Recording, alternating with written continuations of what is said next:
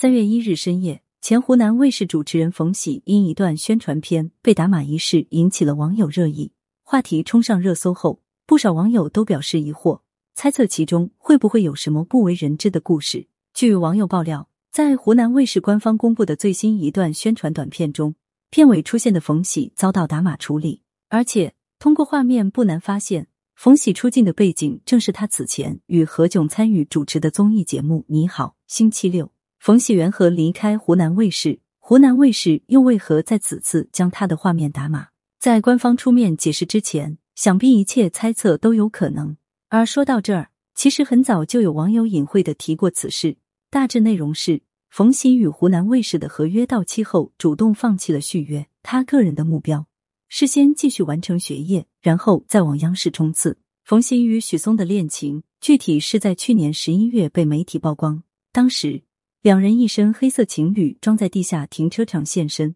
时刻牵手同行的画面，证明了两人之间的关系。